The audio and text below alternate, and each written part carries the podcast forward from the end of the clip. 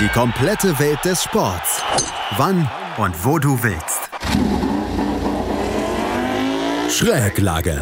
Der Talk zur Motorrad-WM. Mit Andreas Thies und den Experten von motorsporttotal.com auf meinsportpodcast.de. Nach Platz 2 im letzten Rennen holt sich Miguel Oliveira beim großen Preis von Katalonien dieses Mal den Sieg. KTM scheint wieder da zu sein. Fabio Quattararo, der Führende in der Gesamtwertung, der kam nur auf Platz 6 und der hatte ja, teils absurde Gründe, warum er zurückversetzt worden ist. Herzlich willkommen zu einer neuen Ausgabe von Schräglage, unserem Talk zur Motorrad-WM hier auf meinsportpodcast.de, den wir in Kooperation mit motorsporttotal.com machen. Und von motorsporttotal.com begrüße ich wieder die beiden Redakteure. Auf der einen Seite Juliane Ziegengeist. Hallo Juliane. Hallo. Und auf der anderen Seite Gerald Dierenbeck. Hallo Gerald. Hallo, Servus. Gerald, du hast mal erzählt, dass du passionierter Motorradfahrer bist. Ja, ich fahre gerne herum, wenn, wenn das Wetter gut ist und äh, ich Zeit habe. Meistens dann unter der Woche, weil am Wochenende eben die Rennen sind. Aber klar, ähm, wenn das Wetter passt, bin ich gern unterwegs. Du hast eine Lederkombi, oder? Für dein Motorrad? Ja, ich habe äh, komplette Ausrüstung von Schuhen, Hose, Jacke, natürlich Helm, Handschuhe, ja. also komplette Ausrüstung. Fährst du manchmal auch so mit äh, Lederkombi auf bis unterm Bauchnabel durch die Gegend und dann vielleicht noch auf mit 350 Sachen? Nein, so schnell geht mein Motorrad erstens nicht. Und äh, nein, ähm, so fahre ich natürlich nicht durch die Gegend. Ja. Das ist das Hauptthema eigentlich von diesem Wochenende. Ja, Fabio Quattararo hat das Rennen nicht gewonnen. Wenn, wir, wenn er es gewonnen hätte, hätten wir noch über eine weitere Sensation sprechen können. Er ist nur auf Platz 6 eingefahren. Aber das unter anderem, weil er eine 3-Sekunden-Strafe äh, bekommen hat. Er hat vor ein paar Runden vor Schluss hat er sich den Brustschutz ja, vom, vom, vom Körper gerissen und einfach weggeschmissen. Und dann fuhr er tatsächlich mit offener Lederkombi die letzten Runden. Er ist mit drei Sekunden Zeitstrafe bestraft worden. Er hat noch weitere drei Sekunden bekommen, weil er ähm, vorher eine laut Rennleitung Abkürzung genommen hat. Es waren am Ende sechs Sekunden Strafe. Juliane, erste Frage. Hast du sowas schon mal gesehen? Und zweite Frage, ist da richtig reagiert worden von der Rennleitung, dass Fabio Quadraro dieses Rennen mit ja, oben ohne quasi ähm, zu Ende fahren konnte? Also erste Frage, ähm, ich habe sowas noch nicht gesehen, zumindest nicht äh, im Rahmen eines Grand Prix-Wochenendes. Ähm, das war, glaube ich, für alle ein Novum und äh, uns war ja erst auch gar nicht klar, was da überhaupt das Problem ist. Erst in, in der Rückblende hat man dann gesehen, dass er quasi halb oberkörperfrei auf seinem Motorrad sitzt und dass da der Brustschutz weggeflogen ist, den er sich tatsächlich aktiv aus der Kombi rausgezogen hat. Ähm, das waren schon sehr kuriose Szenen und in dem Moment äh, schaltet man erstmal noch gar nicht, was das eigentlich bedeutet. Aber wenn man mal drüber nachdenkt, äh, dass er damit eigentlich noch vier bis fünf Rennrunden gefahren und um das Podest äh, gekämpft hat, äh, dann ist das schon grenzwertig, weil die Schutzausrüstung ist ja nicht umsonst da. Äh, die Fahrer sind verpflichtet, die immer voll funktionstüchtig und verschlossen am Körper zu tragen, aus Gründen, nämlich zu ihrer eigenen Sicherheit. Ähm, und die war eben nicht gewährleistet. Und deswegen war es, wenn man im Nachhinein drüber nachdenkt, ähm, schon sehr kurios und auch gefährlich, dass er so zu Ende fahren durfte. Aus seiner Perspektive als Rennfahrer kann man natürlich verstehen, dass er in dem Moment überlegt, also ich bin hier auf Podestkurs, es sind nur noch wenige Kilometer zu fahren. Wie kann ich jetzt die Situation für mich irgendwie kurzfristig so lösen, dass ich in der Lage bin, das Rennen zu Ende zu fahren? Er ist natürlich auch voller Adrenalin und will um den Sieg, um Platz zwei, Platz drei noch kämpfen. Er weiß, es geht um wichtige WM-Punkte. Da kann man ihm nicht wirklich einen Vorwurf machen. Und er konnte ja auch nichts für den Zustand der offenen Rennkombi, wie auch immer es dazu gekommen ist. Er hat sich das ja selber gefragt.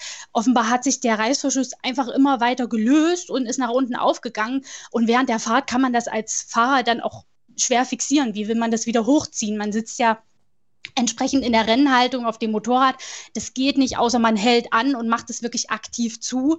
Und da ist jetzt halt die Frage, hätte da äh, nicht irgendwie von außen eingegriffen werden müssen, seitens des Teams, seitens der Rennkommissare mit einer entsprechenden Flagge oder einer Nachricht aufs Dashboard, dass er so nicht weiterfahren kann, ähm, weil er, weil er vor allem für sich dann in dem Moment äh, ist es ja gefährlich, wenn er stürzt, was da hätte alles passieren können.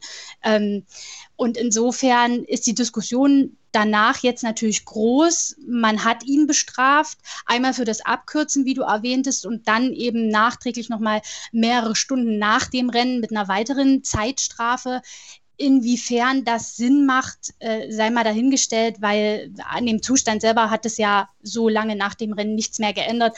Es hat jetzt vielleicht eine gewisse Signalwirkung, aber ich denke, die wird auch schnell verpuffen. Insofern ist die Frage, wie sinnvoll da agiert wurde von Seiten der Verantwortlichen schon berechtigt. Und ähm, da gibt es viele verschiedene Meinungen, auch unter den Fans, teilweise auch unter den Fahrern, aber die drei, die auf dem Podest standen, haben sich zum Beispiel in der Pressekonferenz klar dafür ausgesprochen, dass er die schwarze Flagge hätte sehen müssen. Mhm. Also quasi das Rennen nicht zu Ende fahren hätte dürfen. Gerald, du hast ja eine Kolumne geschrieben für motorsporttotal.com. Wer letzte Nacht am schlechtesten geschlafen hat, da hast du Renndirektor Mike Webb ähm, durchaus sehr offen kritisiert in deinem Artikel. Wir haben den Artikel dann auch nochmal äh, in den Show Notes verlinkt. Ähm, welche Möglichkeiten hat die Rennleitung bei dieser Art von ja, Vergehen eines Fahrers? Äh, Juliane hat es eben gesagt, sie hat es noch nicht gesehen. Du hast es wahrscheinlich auch noch nicht gesehen, dass sowas passiert ist. Was für Möglichkeiten hätte es denn gegeben an Strafen für äh, Fabio Quattraro? Also die, die Rennleitung hat gar nichts gemacht. Also sie haben sich nachher auch nicht darüber geäußert, warum sie auch nichts gemacht haben. Also ihre Beweggründe oder ihre Argumentation kennen wir, kennen wir nicht. Ähm, also ich, ich bin der Meinung, dass man hier einfach aus, aus sicherheitsrelevanter Sicht schon eingreifen hätte müssen. Es ist natürlich richtig, normalerweise sehen wir, dass zum Beispiel ein Motorrad Öl verliert und auf dem Öl könnte ein anderer Fahrer ausrutschen. Und deswegen zeigt man ihm dann eben die Spiegelflagge, schwarze Flagge mit dem orangen Punkt, dass er immer an die Box kommen soll und erst wieder losfahren darf, wenn er von einem Offiziellen das Okay bekommt. In so einem Fall würde er ja jemanden anderen gefährden, ja. Aber so wie es jetzt war mit der offenen Lederkombi, ist das eigentlich jetzt nur eine Gefahr für ihn selber gewesen, wenn er gestürzt wäre, was, was zum Glück nicht passiert ist, ja, weil ähm, ich will mir das nicht vorstellen, wenn da jetzt zum Beispiel am Ende der Stadtzielgeraden, wo er ja auch den Vorderradrutscher gehabt hat, da einfach stürzt und x Purzelbäume bei hoher Geschwindigkeit im Kiesbett ja. schlägt, ja, mit, mit, mit offen. Also das, das will ich mir nicht vorstellen, ja. Ähm, und deswegen also Juliane hat es auch richtig gesagt, ich, ich glaube auch, dass man da Quattro keinen Vorwurf machen kann, dass er, dass er einfach weitergefahren ist und weil die Fahrer sind da voll im Rennmodus und haben jetzt ein Problem und müssen einfach schauen, wie, wie kann ich das jetzt am besten bewältigen, dass ich dann noch ins Ziel komme und, und das bestmögliche Ergebnis raushole. Ich glaube ich glaube nicht, dass, dass man, wenn man da in so einer Situation ist, da an denkt, ui, das ist jetzt alles ganz gefährlich und ich weiß nicht was. Ähm, und dafür ist es ja auch da, dass man, dass man eine Rennleitung hat, die für eine, den bestmöglichen sicheren Ablauf einer Veranstaltung sorgen muss. Ja, ich meine, Motorsport ist gefährlich. Wir haben im Mugello erlebt, was, was alles passieren kann. Aber so gut man die Sicherheit managen kann, muss das die Rennleitung machen. Und meiner Meinung nach hätten sie da eingreifen können, sobald eben man gesehen hat, dann nach einer Runde, Quattro fährt da weiter, der fährt jetzt nicht auf die, auf die Seite durch eine Auslaufzone in Kurve 1 zum Beispiel, bleibt kurz stehen oder rollt halt mit langsamer Geschwindigkeit und versucht sich das zuzumachen, sondern ist einfach weitergefahren. Und ich finde, da hätte die, die Rennleitung schon eingreifen müssen und ähm, es, es, es ist im, im Reglement, habe ich mir das durchgelesen, es ist nicht komplett, also es ist festgelegt, dass man die, die Schutzrüstung tragen muss und die immer korrekt sitzen muss. Aber es steht bei den, bei den Strafgeschichten, das eine ist bei der schwarzen Flagge und eben das andere bei der schwarzen Flagge mit dem orangen Punkt, da geht es immer um, um sportliches Verhalten oder technische, ähm, technische Geschichten. Ja, ob das jetzt unter Anführungszeichen in die Technik reinfällt, ist Auslegungssache, finde ich. Ähm, schwarze Flagge finde ich falsch, weil die heißt Disqualifikation und Deswegen würde ich angebracht, hätte ich angebracht gefunden, die schwarze Flagge mit dem orangen Punkt, also an die Box fahrt. Dann macht er sich das zu. Wenn dann ein Offizieller sieht, okay, passt, ist zu, kannst du wieder rausfahren. Wenn der, der Reißverschluss äh, kaputt ist oder irgendwas, das nicht mehr zugeht, muss der Offizielle sagen, okay, du darfst jetzt nicht weiterfahren. Das, das hätte ich als die verantwortungsvollste ähm, Methode gefunden, um, um mit, diesem, mit dieser Situation umzugehen die Meinungen gehen, wie gesagt, dazu auseinander und die, die Rennleitung hat ähm, nicht eingegriffen, sondern erst später nach dem Rennen haben eben die Rennkommissare, die Strafen aussprechen, ihm eben diese drei Sekunden Strafe gegeben, weil eben er das Reglement nicht eingehalten hat, dass die Schutzkleidung inklusive der äh, Brustschutz, der Brustprotektor äh, nicht korrekt getragen wurde. Juliane, warum äußert sich jemand dann wie ähm, Mike Webb, der Renndirektor, nicht äh, gegenüber Journalisten, warum hier nur eine Drei-Sekunden-Strafe ausgesprochen worden ist? Weil letzten Endes muss es doch ja auch plausibel in irgendeiner Weise erklärt werden, warum eine Strafe vollführt worden ist. Ja, es gibt für viele Sachen Regeln und äh, viele Sachen sind dann ja auch abgesteckt etc. und das muss nicht weiter erklärt werden. Aber gerade so eine Geschichte, da muss doch mal jemand dann von den Offiziellen vor die Presse treten und sagen, deswegen haben wir diese Spra äh, Strafe Strafe ausgesprochen. Deswegen gab es keine schwarze Flagge ähm, mit orangen Punkt. Und ähm, ja, warum, warum ist das nicht passiert? Warum, warum wird das nicht erklärt? Das ist eine gute Frage. Leider ist äh, die, die Rennleitung da relativ oder die Rennkommissare sind da relativ pressescheu, sagen wir es mal so. In der Formel 1 haben wir ja äh, mit Michael Masi einen sehr äh, kommunikativen äh, Rennleiter, der der Presse auch oft Rede und Antwort steht, wenn es um Strafen geht und um die nachträglich vollziehbar den Experten und auch Fans zu erklären. Das ist in der MotoGP leider nicht der Fall und deswegen beschweren wir uns leider des Öfteren darüber, dass uns die Strafen, so wie sie ausgesprochen werden und auch die Höhe der Strafen relativ willkürlich und intransparent vorkommt. Ähm, die Rennleitung bzw. die Rennkommissare werden, werden, glaube ich, gut beraten, das zu ändern, indem sie gerade in solchen kritischen Fällen, und da geht es ja auch um Punkte, die am Ende die WM entscheiden könnten, ähm, meinetwegen eine extra kurze Presserunde anberaumen, um das dann nochmal ausführlich zu erklären. Und vielleicht auch eigene Fehler einzugestehen. Ich meine, wir sind alle nicht fehlerfrei. Das war für alle eine neue Situation. Wir haben es ja angesprochen, keiner von uns hat es in der Form in einem Rennen schon mal gesehen.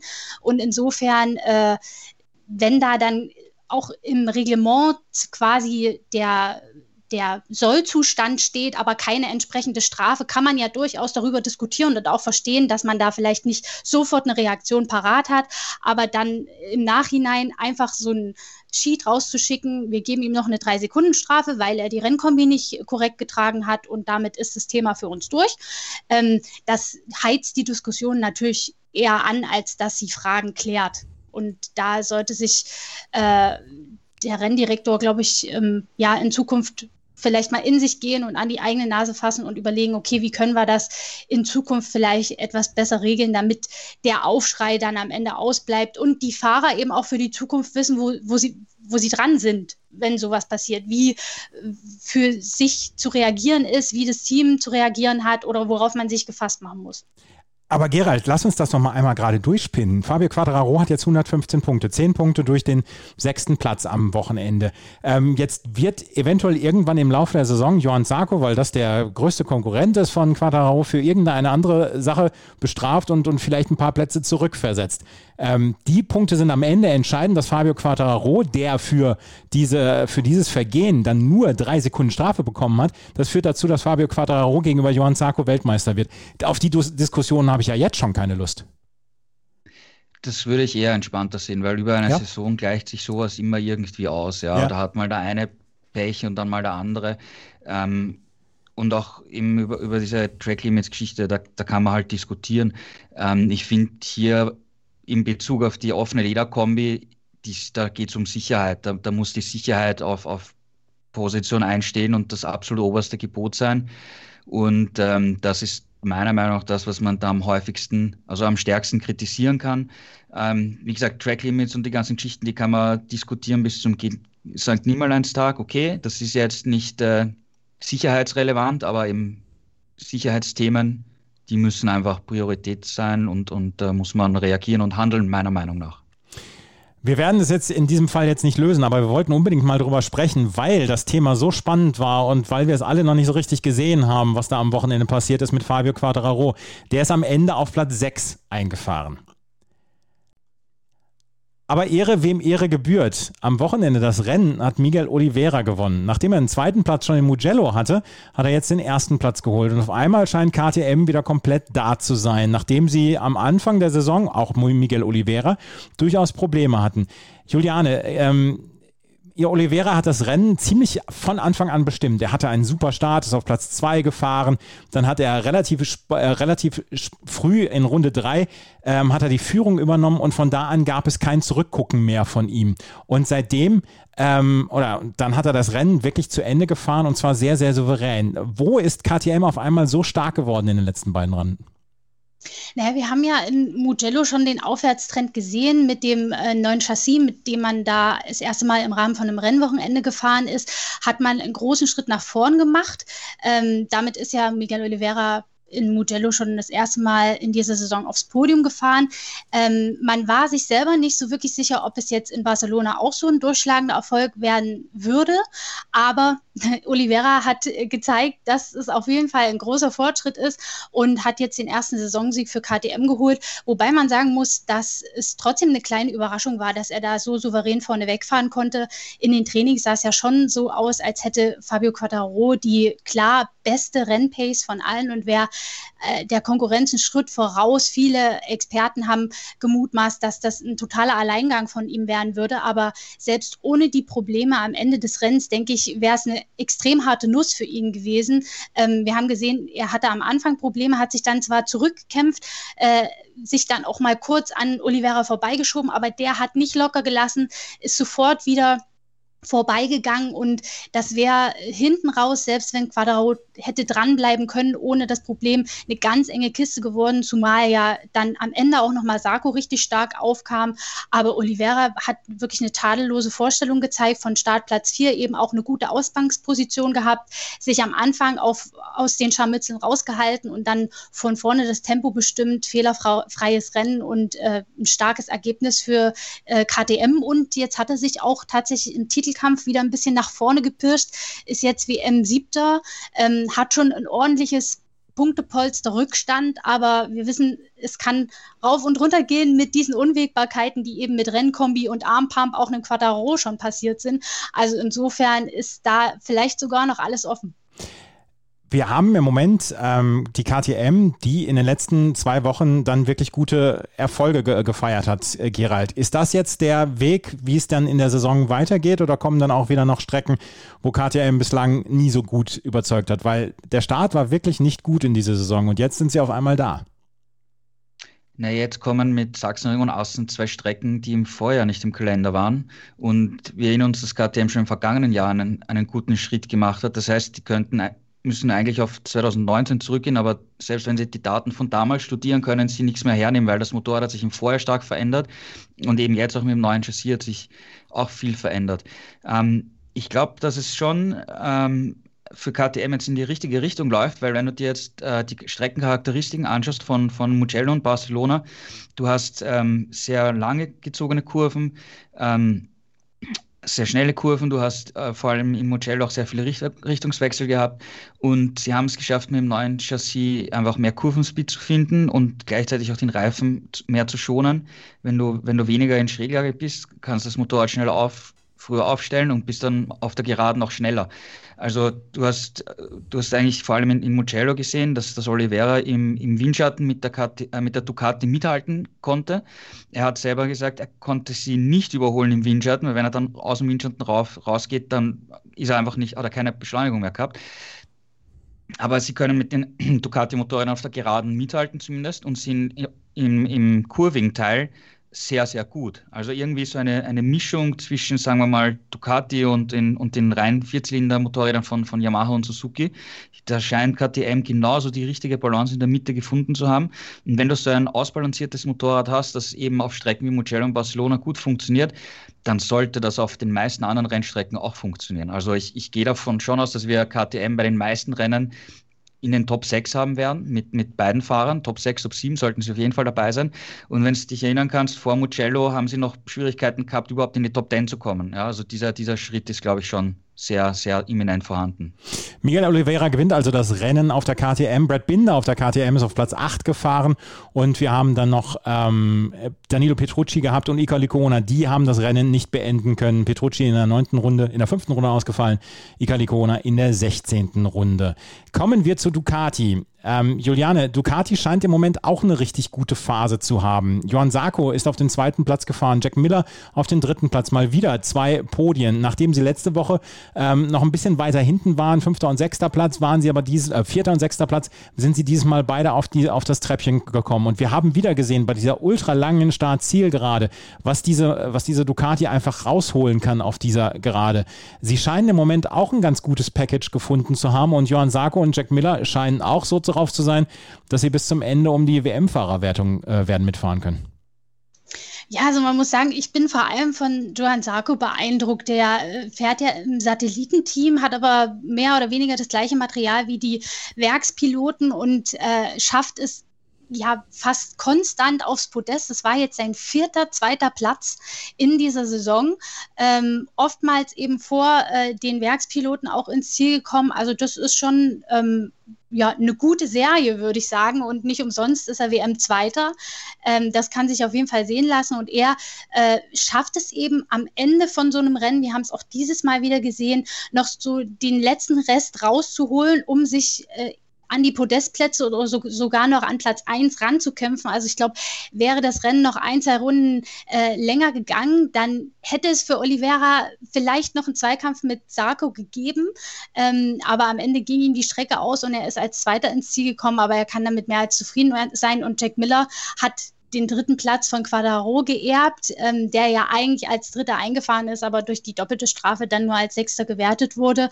Und äh, nach der Enttäuschung ähm, in Mugello, wo ja keine Ducati auf dem Podest stand, jetzt mit zwei Ducatis ähm, hinter der KTM, da kann man, glaube ich, äh, in zufriedenen Haken dran machen.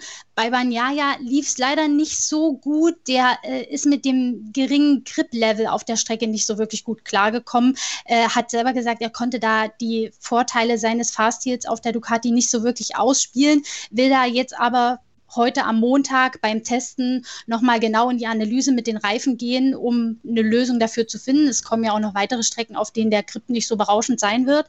Ähm, aber ja, er ist, glaube ich, diesmal Achter geworden, wenn ich mich nicht täusche hat zumindest ähm, Punkte mitgenommen und äh, ja, war jetzt kein berühmtes Rennen von ihm, aber Immerhin ist er nicht ausgefallen. Wir haben ja auch äh, zahlreiche Stürze gesehen. Es sind noch 15 Fahrer ins Ziel gekommen. Also da ist äh, die Zielflagge zu sehen auch mal schon viel wert. Banyaya ist siebter geworden und, äh, ja, ja, und drei Ducatis halt unter den ersten sieben.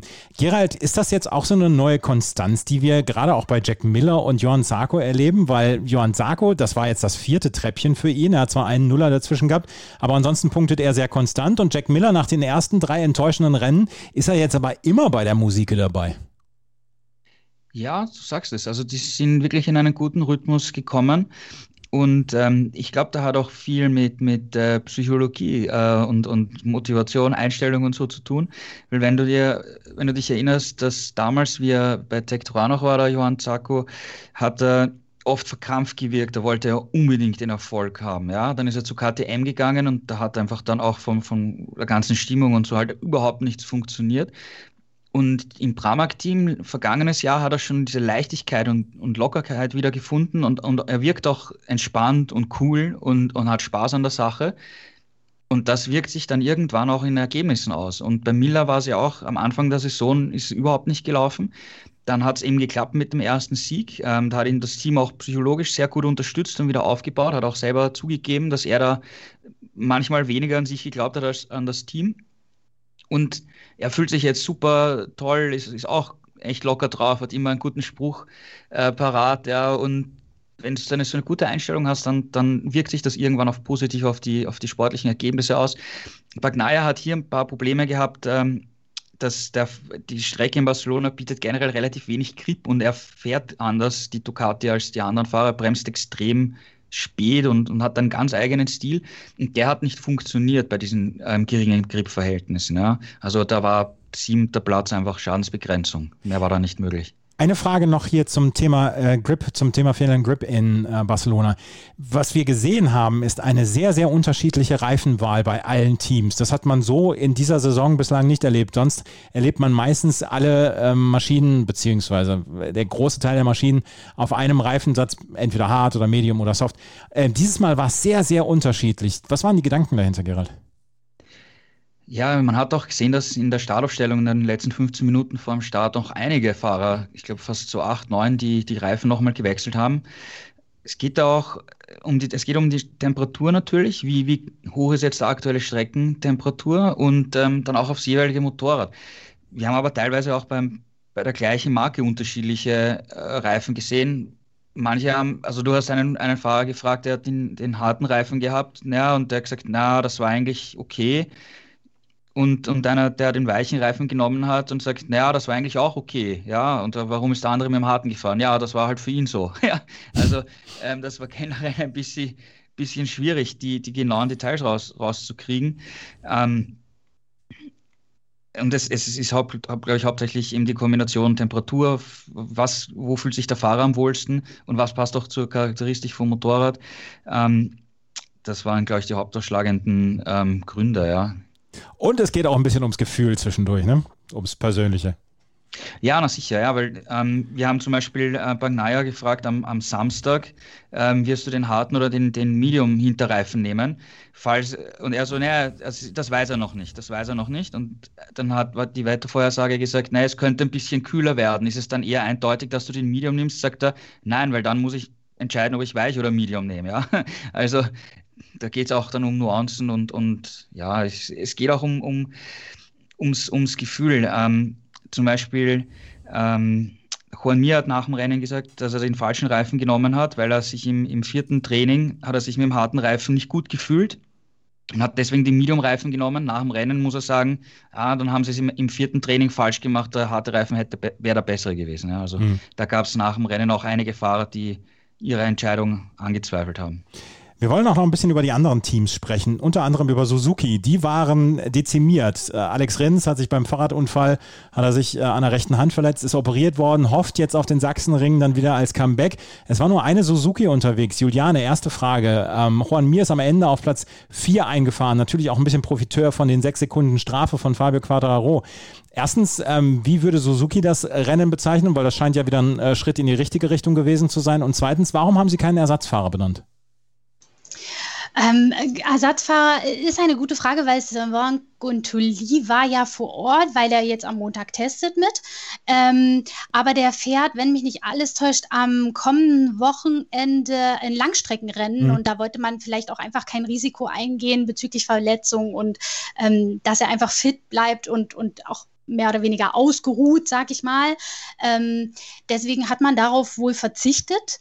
Äh, Joan Mir, wie du sagtest, war Alleinkämpfer, weil Alex Rins diesen kuriosen Unfall hatte. Er ist ja tatsächlich mit dem Fahrrad auf der Rennstrecke bei, bei der Streckenbesichtigung gestürzt und hat sich dummerweise die Speiche im rechten Unterarm gebrochen ist hoffentlich fürs nächste Rennen in zwei Wochen wieder fit. Na, mal schauen.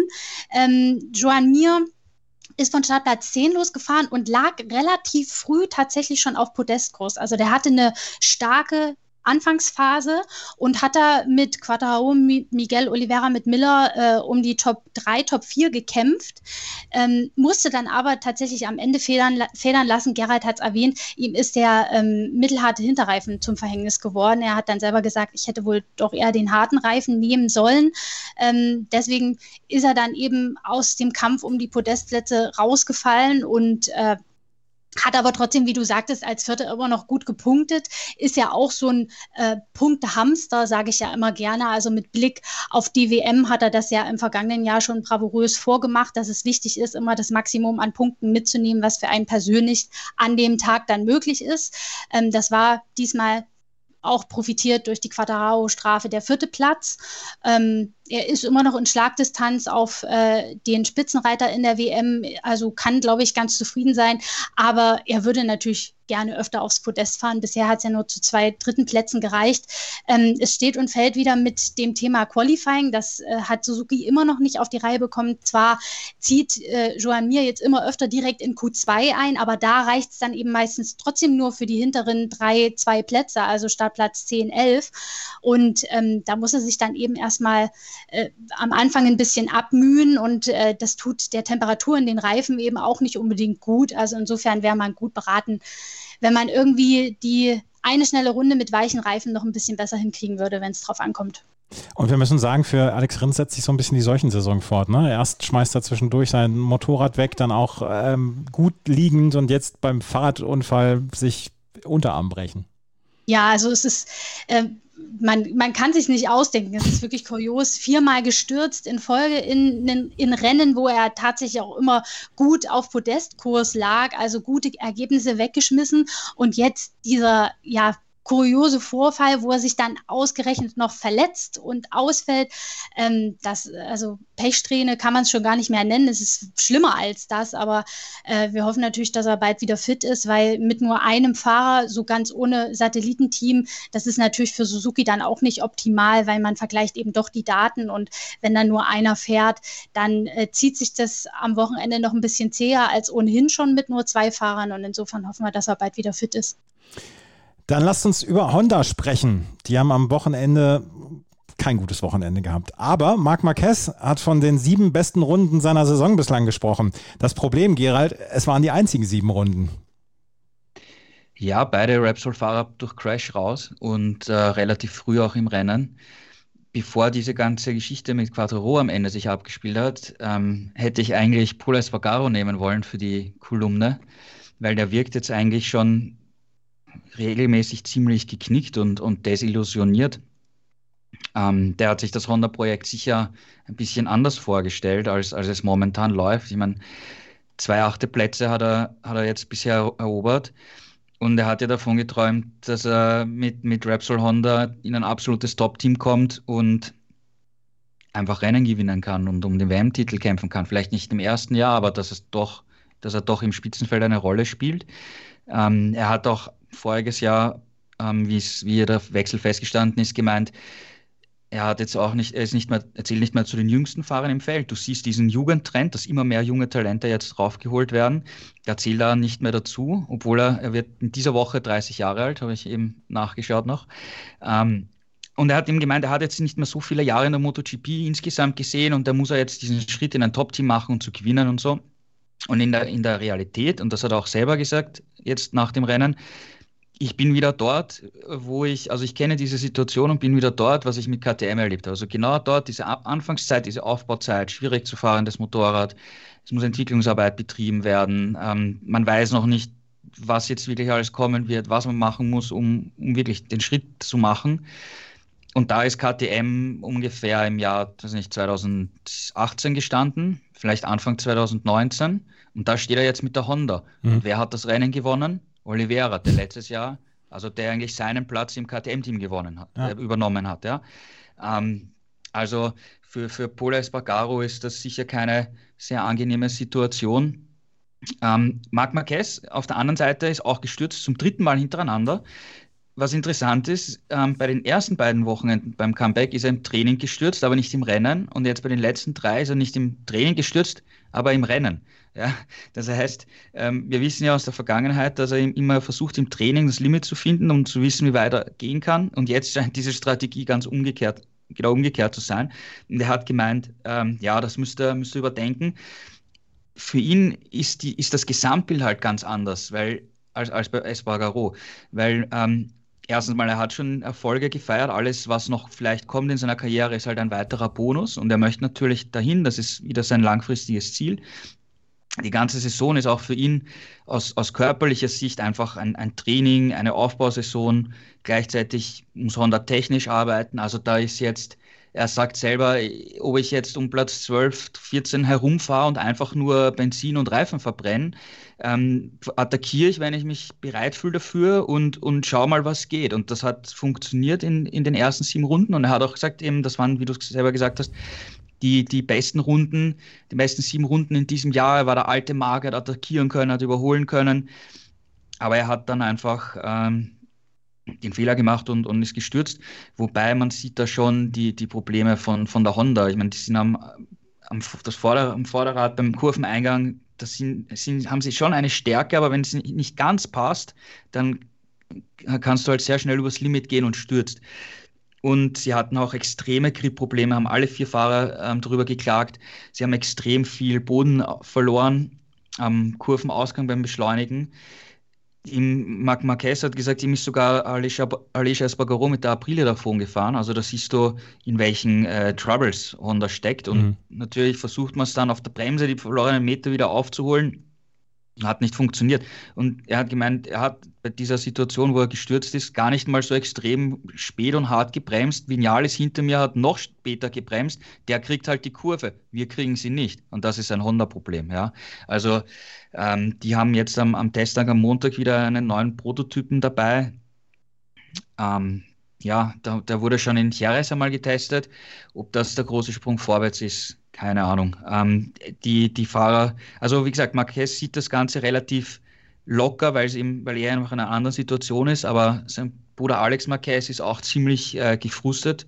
Äh, Nakagami spricht zwar, dass es ja eh, er sieht zwar Potenzial im Motorrad und es fühlt sich ganz gut an, aber sie haben Probleme und, und Paul Espargaro ist, ist irgendwie desillusioniert. Also das ist alles keine besonders schöne Situation bei Honda. Und wenn, wenn man, ich meine, wir werden sicher noch über Espargaro kurz sprechen, aber wenn der nicht gestürzt wäre, dann wäre Honda jetzt wirklich mal auf dem letzten Platz, ja, in der, in der Marken-WM und das mit vier Fahrern gegen quasi nur einen Fahrer, weil Aleix Espargaro ist eben mehr oder weniger Einzelkämpfer bei, bei Aprilia.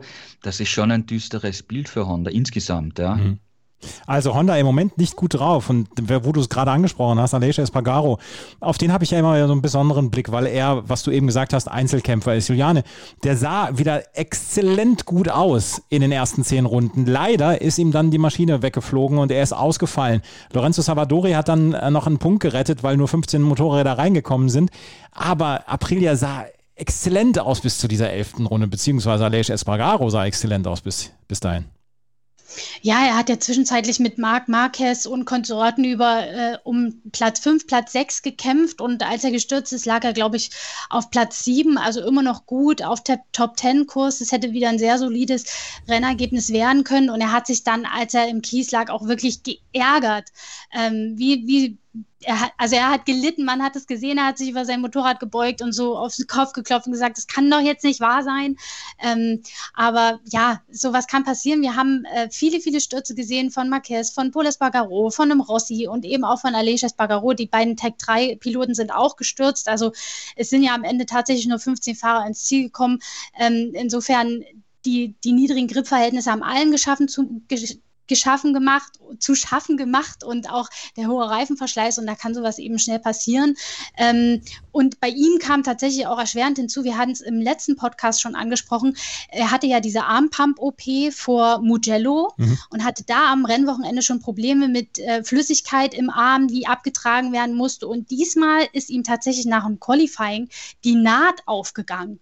Und äh, ein Mechaniker oder Crewmitglied in seiner Box meinte, äh, äh du tropfst du tropfst, du verlierst da Flüssigkeit. Also es ist aus seinem Arm rausgelaufen und das musste dann eben auch erstmal fixiert werden. Also er hat da tatsächlich immer noch ein paar Nachwehen von, dies, von diesem Eingriff und äh, fährt, so wie wir das jetzt mitbekommen haben, auch den heutigen Test nicht mit. Deswegen, aber es muss wohl nicht nochmal neu operiert werden. Er muss es wohl jetzt eben erstmal schonen, ähm, weil Mugello und Barcelona jetzt eben auch direkt hintereinander kamen. Mugello ist eine sehr anstrengende Strecke und jetzt eben nochmal das volle Rennwochenende in Barcelona, das war wahrscheinlich das i-Tüpfelchen und hat das Ganze verschlimmert. Ähm, da gönnt er sich jetzt erstmal verdient ein bisschen Ruhe und wir hoffen, dass er dann die Probleme für die nächsten zwei Rennwochenenden, wir haben ja bald wieder einen Doppelheader, dann in den Griff bekommt am Arm.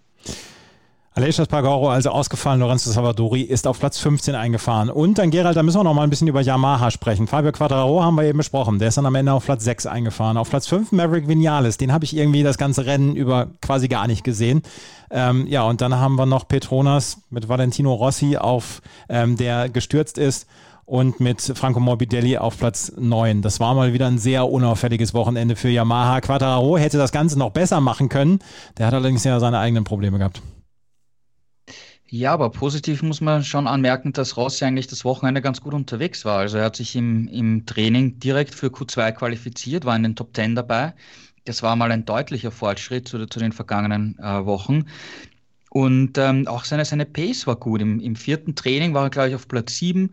Ähm, da ist er mit dem harten Re Hinterreifen gefahren, hat diesen Reifen dann auch fürs Rennen ähm, mitgenommen und hat äh, eigentlich, konnte man davon ausgehen, dass er einfach so rund um die Top 10 ähm, mitfahrt und wenn dann eben vorne was passiert, und es sind ja einige vor ihm äh, gestürzt, dann kommt da auch ein ganz gutes Ergebnis raus. Also ein deutlich besseres Ergebnis, als man jetzt von der Performance in den vergangenen Wochen gesehen hat. Aber er hatte dann irrsinnige Reifenprobleme, ähm, keinen Grip und ähm, die Rundenzeiten waren auch echt langsamer als im, im, im vierten Training.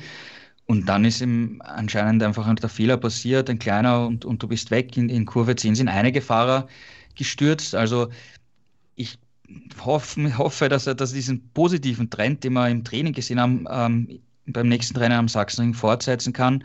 Ähm, weil man hat schon gesehen, da, da geht noch was bei ihm. Also ganz so abschreiben, dass er, dass er wirklich nur mal irgendwo außerhalb der WM-Punkte herumfährt, ähm, so weit ist es noch nicht.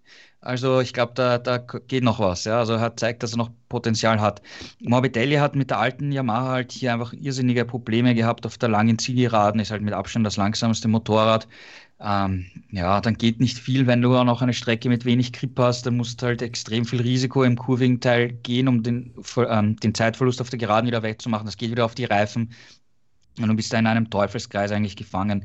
Und äh, Vinales hat äh, vorm Rennwochenende seinen Crew Chief getauscht. Ähm, statt Esteban Garcia ist jetzt Silvano Galpusera in der, in der Box von Vinales. Den kennen wir, der war ein paar Jahre lang mit äh, Valentino Rossi noch sehr erfolgreich, äh, wo Rossi Vize-Weltmeister noch geworden ist und Rennen gewonnen hat. Eigentlich wollte Galbusera kürzer treten und wurde ins äh, Testteam transferiert ähm, um dann eben mit, mit Kyle Crutchlow zusammenzuarbeiten und ihm die Entwicklung äh, voran, äh, weiterzubringen. Ähm, Galbusera ist trotzdem, es war schon von vornherein geplant, dass Galbusera eigentlich bei den meisten Rennen auch direkt vor Ort ist, um auch genau den äh, Kontakt zu den Ingenieuren zu haben und genau zu wissen, was, was passiert an der Rennstrecke, woran müssen wir dann mit dem Crutchlow beim privaten Test arbeiten. Aber es gab dann anscheinend Unstimmigkeiten. Eben die Erfolge von Vinales waren nicht da. Er selber sagt, dass Yamaha entschieden hat, dass man den Crew Chief tauscht und nicht er selbst, weil er ist eigentlich sehr gut auch persönlich befreundet mit, mit Garcia, kennt ähm, die ganze Familie privat auch.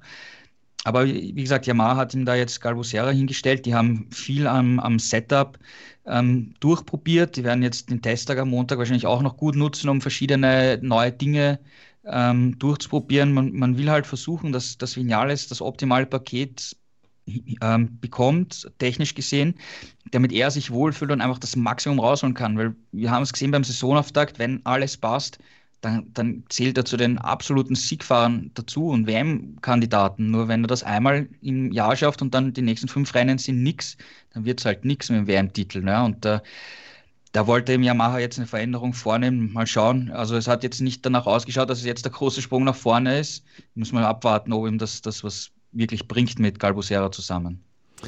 Miguel Oliveira gewinnt das Rennen, den Grand Prix von Katalonien, äh, vor Johann Sarko und Jack Miller. Juan Mir auf Platz 4, Maverick Vinales auf Platz 5 und Fabio Quadraro, nachdem er eine Abkürzung genommen hat, plus nachdem er mit ohne Brustschutz rumgefahren ist. Sechs Sekunden Strafe ist auf Platz 6. In der Gesamtwertung führt Fabio Quattararo allerdings weiterhin äh, mit 115 Punkten vor Johann Sarko mit 101 Punkten, Jack Miller auf Platz 3 mit 90 Punkten. Juliane, ihr habt jetzt schon häufiger erwähnt, dass es in diesem Woche, an dieser Woche getestet wird. Was ist da los?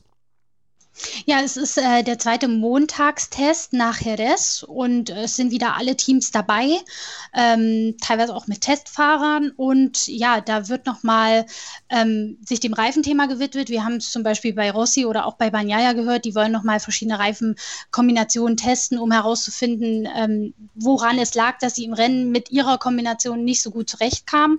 Und dann, Gerald hat es auch schon erwähnt, haben einige Teams neue Teile mit, neue äh, Spezifikationen ähm, für ihre Motorräder.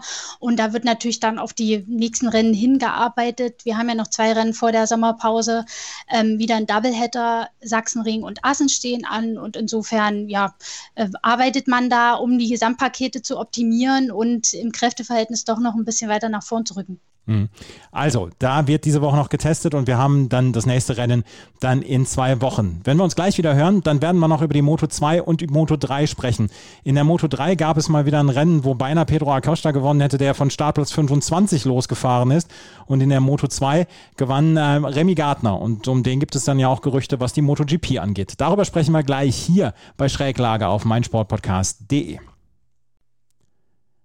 Remy Gardner hat das Moto2-Rennen gewonnen, was an diesem Wochenende nach dem MotoGP-Rennen durchgeführt worden ist. MotoGP wollte man wohl nicht parallel zur Formel 1 laufen lassen. Remy Gardner gewinnt vor Raul Fernandes und auf Platz 3 ist Javier Ver gekommen. Und äh, Gerald, habe ich das richtig verstanden, dass Remy Gardner im Gespräch ist, in den nächsten Wochen MotoGP zu fahren, weil das wurde auf der Zone nämlich erwähnt.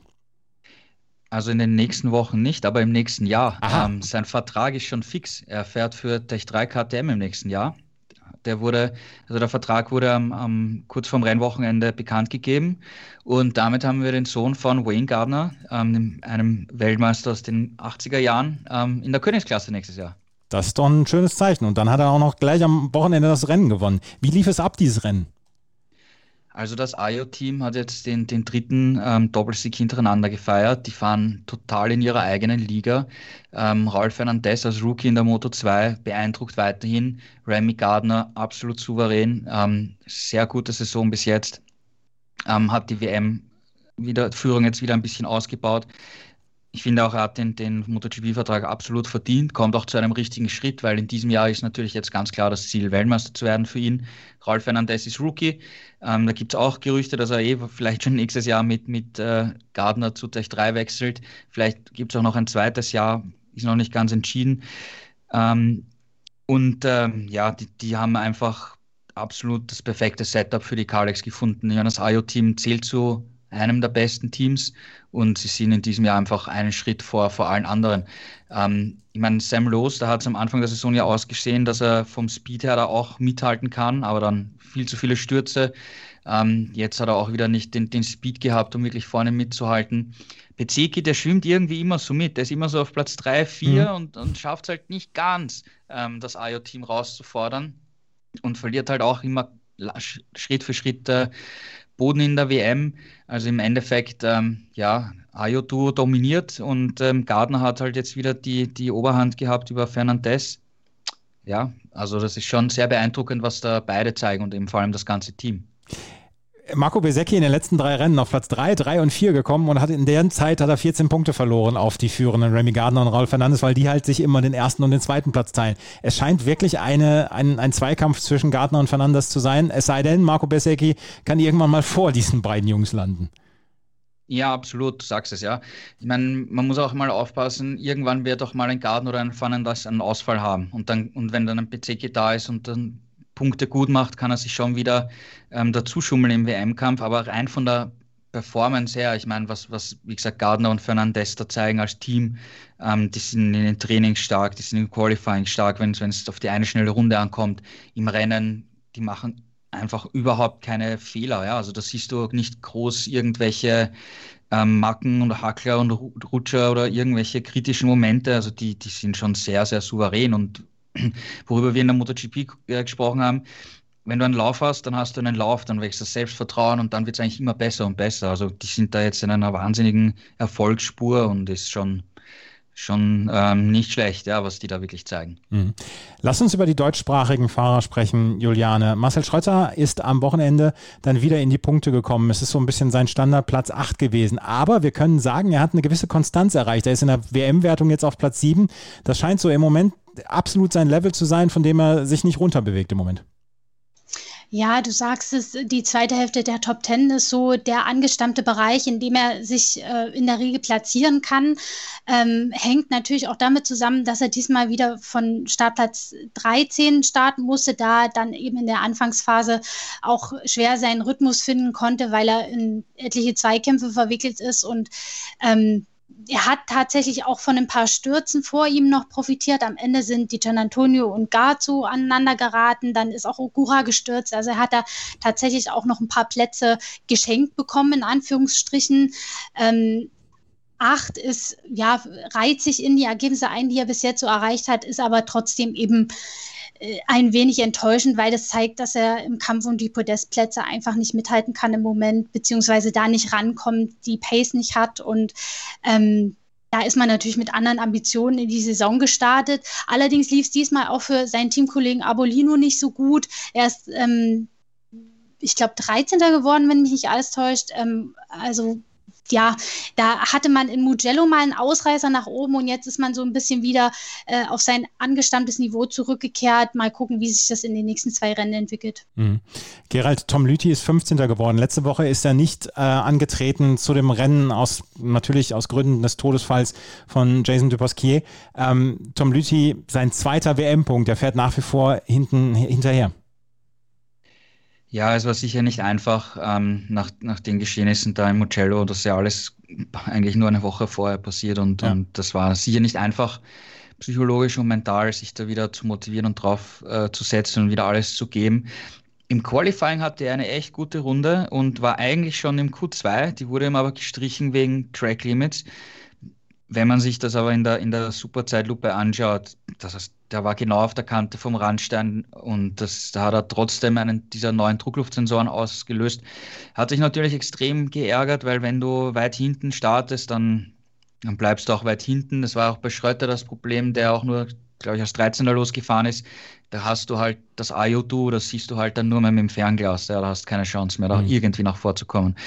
Und ähm, ja, ich meine, insgesamt gesehen, ähm, Lütti fährt da schon hinter den Erwartungen. Ich meine, das muss man ganz klar sagen. Er war immer in den vielen, vielen Jahren, die er Moto2 gefahren ist, war immer einer der Fahrer, die im Spitzenfeld dabei waren, der Rennen gewonnen hat, der auch oft äh, um den WM-Titel gekämpft hat. Und dann nach sieben Rennen zwei Punkte zu haben, ich meine, das, das, das, das braucht man nicht schön reden. Ich weiß nicht, äh, wie es weitergeht. Ich habe ehrlich gesagt keine Ahnung, ob er im nächsten Jahr noch dabei sein wird oder nicht. Ähm, müssen wir abwarten, ob er mit so einer Performance noch einen Platz bekommt, ist halt auch fraglich, äh, weil er ist jetzt keiner der Fahrer, die groß Geld mitbringt, sicher ein paar kleine Sponsoren hier und da, aber mit, mit seiner Vergangenheit ist er natürlich ein Fahrer, der Geld verdient und nicht zahlt für einen Platz. Also ich habe noch nicht gehört von ihm, ob er jetzt konkret irgendwas gesagt hat bezüglich nächstem Jahr, aber ich kann mir durchaus auch vorstellen, dass er nach dieser Saison sagt, okay, das war's. Aber wie gesagt, er hat noch nichts gesagt. Müssen wir, müssen wir uns noch gedulden, wie er sich entscheidet und wie sich das weiterentwickelt. Und die Zeit haben wir ja vor allen Dingen, weil wir ja noch nicht weit in dieser Saison sind. Da hat er ja dann selber noch ein bisschen Zeit. Vielleicht auch seine Saison wieder auf die richtigen Füße zu stellen. In der Gesamtwertung habe ich es eben gesagt, Remy Gardner führt vor Raul Fernandes und das ist ein Zweikampf. 139 Punkte für Gardner, 128 Punkte für Fernandes. Marco Pesecki, der konstant punktet, aber nur auf Platz 3 ist und immer wieder Punkte verliert. 101 Punkte im Moment. Sam Lowe's, Fabio Di Gianantonio auf Platz 4 und 5. Und dann haben wir noch ein extrem spektakuläres Rennen aus der Moto 3 zu besprechen. Sergio, Sergio Garcia hat dieses Rennen gewonnen ähm, vor äh, Jeremy Alcoba und auf Platz 3 ist eingefahren Dennis Öncü. Ähm, Juliane, das war komplettes Spektakel, wenn zwischendurch auf der Startzielgerade sieben Motorräder nebeneinander hergefahren sind. Und es war mal wieder, wie wir uns das Moto 3 Rennen und das Moto 3 Racing vorstellen. Da, da, ist, da ist alles los gewesen, oder? Ja, du sagst es, wir sind ja in der Moto 3 enge Rennen gewöhnt. Aber für mich hat sich es nochmal eine, eine Ecke härter und extremer angefühlt dieses Mal, muss ich ganz ehrlich sagen. Also ich, ich habe sie schon alle liegen sehen, so wie sie da umeinander rumgekreiselt sind, weil ja dann in den letzten Runden tatsächlich auch keiner mehr führen wollte.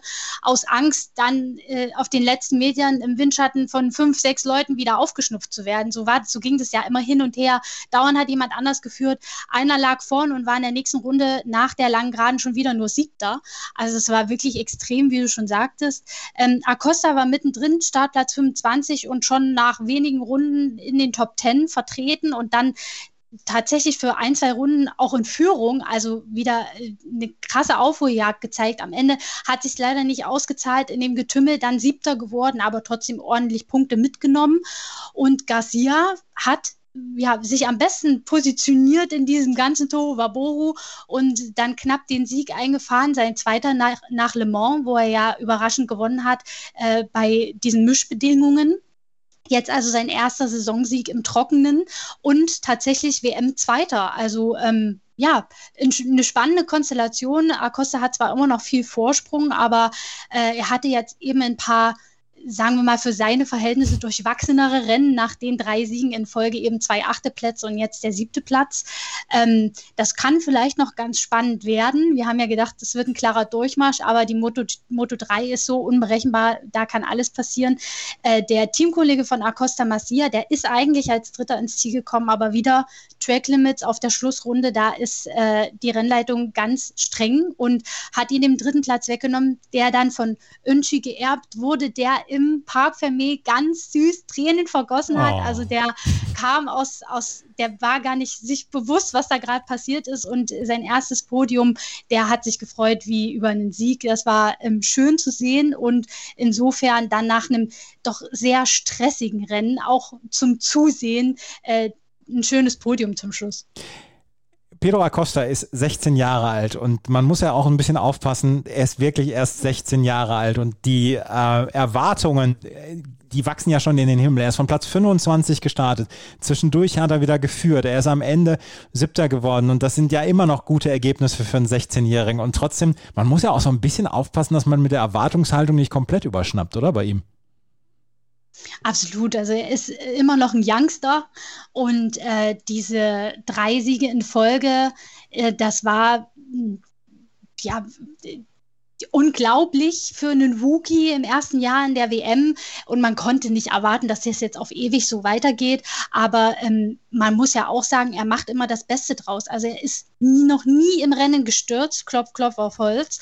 Ähm, und er auch wenn er, wenn er jetzt nicht aufs Podest gefahren ist, er hatte ja den Speed, er ist die ganze Zeit in der Spitzengruppe mitgefahren, obwohl er von so weit hinten gestartet ist und hat dann eben keinen Unsinn gemacht auf den letzten Metern, sondern Platz sieben nach Hause äh, geholt. Und insofern geht er ja trotzdem da sehr clever vor, ähm, nimmt immer Punkte mit. Und das ist äh, mit Blick auf die WM extrem wichtig. Er hat jetzt 120 Zähler, der zweitplatzierte Garcia hat 81, also das immer, ist immer noch ein satter Vorsprung ähm, äh, selbst wenn er so weitermacht und immer mal noch ein paar Podestplätze einfährt, äh, würde das immer noch reichen, wenn er eben mal ein paar wirklich Ausreißer nach unten hat oder ausfällt, dann wird es eng. Aber ich glaube, darum schert er sich überhaupt nicht. Und ich glaube auch ehrlich gesagt nicht, dass er groß über die WM nachdenkt.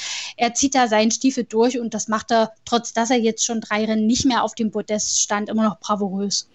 Also Pedro Acosta führt nach wie vor in der WM-Wertung. Wie gesagt, wir müssen dann auch so ein bisschen Erwartungsmanagement betreiben hier. Ähm, er kann nicht jedes Rennen gewinnen und er ist jetzt auf Platz 7 eingefahren und das ist für jemanden wie ihn in so einer engen Klasse wie der Moto 3 ist das völlig in Ordnung. Sergio Garcia gewinnt vor Jeremy Alcoba und Dennis Öncü, der hier das Podium erreicht hat. Trauma Marcia ist eine Position zurückversetzt worden. Darren Binder auf Platz 5. In der Gesamtwertung führt Acosta weiterhin mit knapp 40 Punkten jetzt vor Sergio Garcia, vor Raume Marcia, der hat 72 Punkte und Romano Finati hat 61 Punkte. Gerald, in zwei Wochen geht es weiter. Bis dahin gibt es diesen Test in dieser Woche und dann sonst nichts mehr. Nee, es gibt äh, eine schlechte und eine gute Nachricht. Äh, die schlechte Nachricht ist eh schon länger bekannt. Ähm, im, am Sachsenring beim Heimrennen in Deutschland wird es leider keine äh, Zuschauer geben. Also es wird auch noch ein Geisterrennen werden. Dafür wurde auf der anderen Seite jetzt bekannt, dass ähm, Österreich äh, die Tribünen öffnet. Also wenn im August in Spielberg die beiden Rennen gefahren sind, sind alle Tribünen geöffnet. Vorverkauf hat begonnen. Also das wird das erste Mal sein, dass wir wirklich wieder volle Tribünen erleben werden mit bis zu 100.000 Fans pro Tag. Das ist die gute Nachricht. Also im August wird es wieder, so wie es momentan aussieht, ganz normal sein. Und es war ja auch gestern schon schön zu sehen, dass wir Zuschauer, Zuschauer erlebt haben dort. Ja, absolut, klar. Also du merkst schon, wie das, wie das gefehlt hat und äh, was das für ein, für ein cooles, cooles Gefühl ist da, wenn man wieder Fans sieht, mit den Fahnen sieht, die Fahrer dann hinfahren in der Aus, Auslaufrunde. Und wie gesagt, Spielberg im August wird das erste Mal sein, dass wir es wirklich wieder komplett voll haben werden sollte, sofern sich bis dahin nichts ändert. Und ähm, das wird dann natürlich ein, ein, ganz anderes Erlebnis wieder sein, wenn, wenn so viele Menschen hinkommen. Und ich glaube, dass auch aus, aus Deutschland sehr viele Fans hin, hinfahren werden, weil Sachsenring ist, wie gesagt, nicht möglich. Und in, für Assen, das dann nach dem Sachsenring ist, sind, glaube ich, nur 11.000 pro Tag. Ähm, erlaubt. Ähm, ob das da so einfach gewesen ist, Karten zu kriegen, weiß ich leider nicht. Und danach ist eh schon Spielberg, ja. Und da kann man mit dem Auto gut hinfahren, aus, aus vielen Teilen Deutschlands auch. Also ich glaube, da werden auch viele, viele, viele Fans einfach hinfahren und, und das Ganze nach so einer langen Durststrecke endlich wieder mal hautnah miterleben können.